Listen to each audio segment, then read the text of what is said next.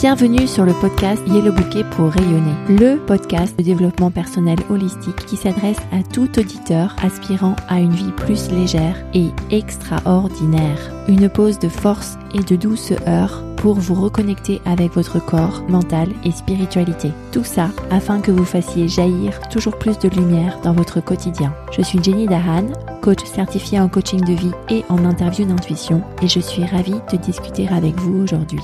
Partager cet épisode et donner un avis positif, c'est la meilleure manière de soutenir ce travail. Je vous indique comment laisser un avis positif sur yellowbouquet.com slash avis. Bienvenue dans l'épisode 97 du podcast Yellow Bouquet pour rayonner. Aujourd'hui, on va parler de ce qui se passe dans la tête des autres et pourquoi c'est utile de savoir ce qui se passe dans la tête des autres.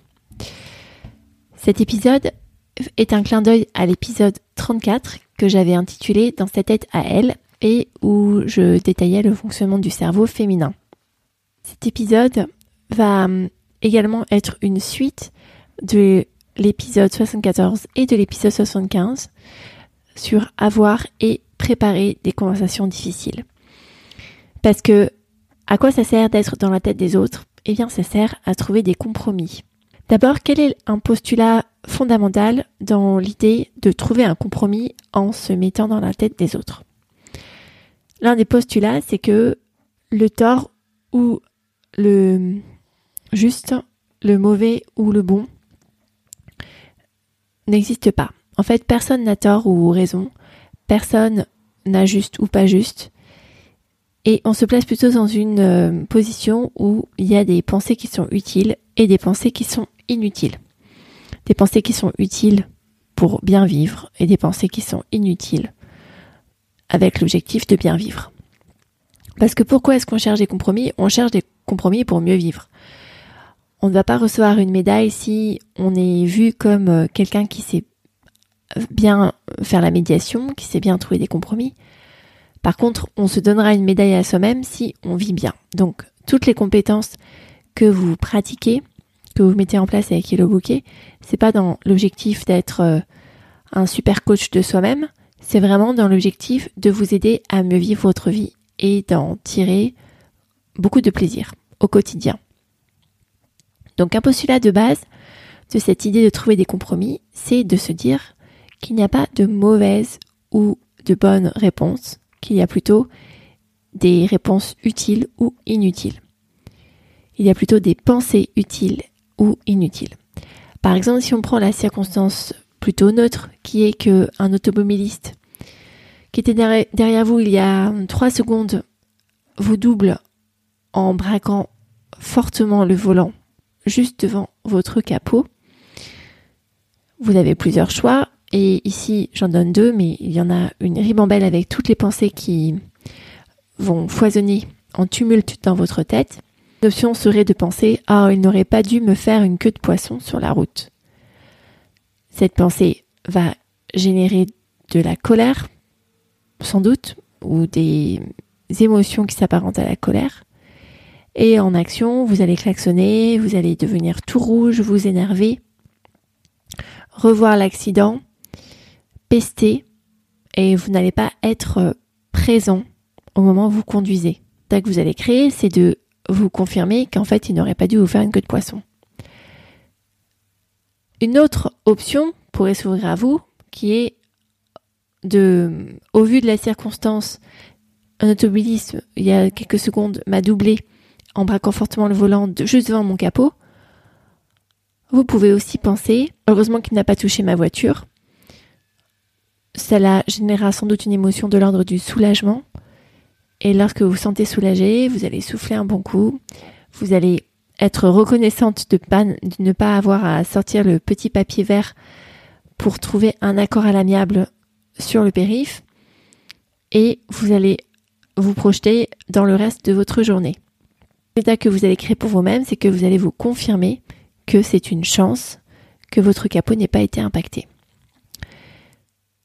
Ce que je veux indiquer ici, c'est que la pensée, cet automobiliste m'a doublé en faisant une queue de poisson, ou heureusement qu'il n'a pas impacté ma voiture, eh bien, ces deux pensées sont pas forcément justes ou fausses, pas forcément bonnes ou mauvaises. Elles sont plutôt inutiles dans un cas, la pensée qui va générer de la colère, et plutôt utile dans l'autre, la pensée qui va générer du soulagement, dans l'optique de mieux vivre. Alors maintenant, si on se place dans une situation où vous souhaitez résoudre un conflit, l'outil que je vous propose, c'est de vous mettre dans la tête des autres personnes. Prenons une situation où, par exemple, la femme dans le couple est dans la cuisine en train de préparer le petit déjeuner. Et elle demande à son mari de l'aide pour venir l'aider dans la cuisine. Le mari reste allongé dans son canapé et dit que euh, ce n'est pas le moment pour lui. Cela suscite de la colère de la part de la femme qui est dans la cuisine, qui claque la porte de la cuisine fortement en signe de mécontentement. On peut imaginer, pour euh, l'exemple pratique, que on va zoomer sur la femme qui est dans la cuisine. Ce qu'il convient de faire dans ce cas-là, c'est de prendre un pas de recul sur la situation et d'accueillir la colère que la femme ressent. D'essayer de trouver la pensée qui génère cette colère. Par exemple, ce n'est pas juste que c'est moi qui fasse tout. Et d'accueillir cette colère. Alors je parle plus de l'accueil des émotions l'épisode 3 de ce podcast et dans plusieurs épisodes par la suite. Donc après avoir décrit cette colère, cette vague de colère qui, qui la submerge, cette femme peut se demander, ok, mais en fait, qu'est-ce qui se passe dans la tête de mon compagnon? Peut penser plusieurs choses. On peut faire des hypothèses. Peut-être qu'une des pensées qui trotte dans sa tête, c'est que il n'a jamais le temps de se reposer lorsque je lui dis que j'ai besoin d'aide dans la cuisine. Et à ce moment-là, lorsqu'il pense qu'il n'a jamais le temps pour se reposer, il peut se sentir coupé de ses ressources, dans la rareté en termes de ressources. Et donc c'est pourquoi, en tant qu'action, il se défend et il me dit non, ce n'est pas le moment. Il se protège. Et il se confirme à lui-même qu'il n'a pas beaucoup de temps. Donc, cette euh, femme qui est dans la cuisine, qui accueille sa colère, qui euh, fait le modèle, en référence au modèle du Brook de son mari, prend un pas de recul. Et elle peut arriver à la conclusion que sa réaction de colère vient du fait qu'elle pense quelque chose qui ne lui est pas qui pas très utile à ce moment-là. Par exemple, ce n'est pas juste que ce soit moi qui fasse tout, pas très utile afin d'avoir un reste de matinée apaisé. Et elle peut se dire, ok, j'imagine que mon mari pense qu'il n'a jamais de temps. Moi, je pense que ce n'est pas juste que c'est moi qui fasse tout. Donc, quelque part, je pense aussi que, je, n'ai jamais le temps. Quel est le compromis qu'on puisse trouver entre lui et moi pour qu'on sorte gagnant-gagnant de cette affaire de petit déjeuner ou de cette affaire plus générale de temps?